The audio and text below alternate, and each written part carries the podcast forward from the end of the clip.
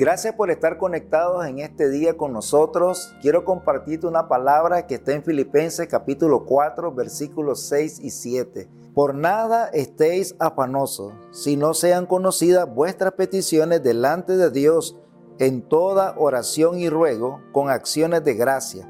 Y la paz de Dios, que sobrepasa todo entendimiento, guardará vuestros corazones y vuestros pensamientos en Cristo Jesús.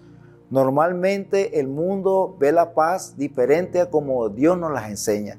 Para el mundo la paz es ausencia de conflicto, es ausencia de guerra.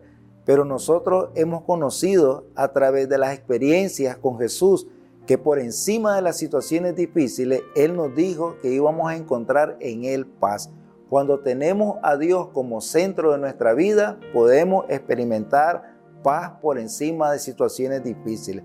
La escritura nos anima en este día a trasladar nuestro afán, a trasladar nuestra preocupación y sustituirla por un tiempo de oración, a sustituir aquellas cosas que hoy pueden desenfocarnos de la verdadera razón de nuestra vida, del verdadero propósito por el cual nosotros existimos en esta tierra.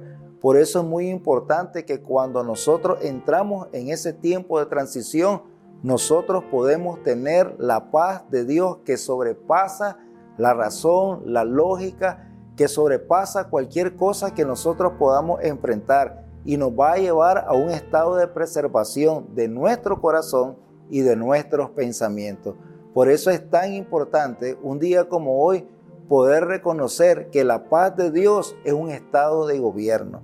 La paz de Dios es un estado de bienestar integral, es un estado de felicidad. La paz de Dios tiene que ver con salud emocional, espiritual, incluso física.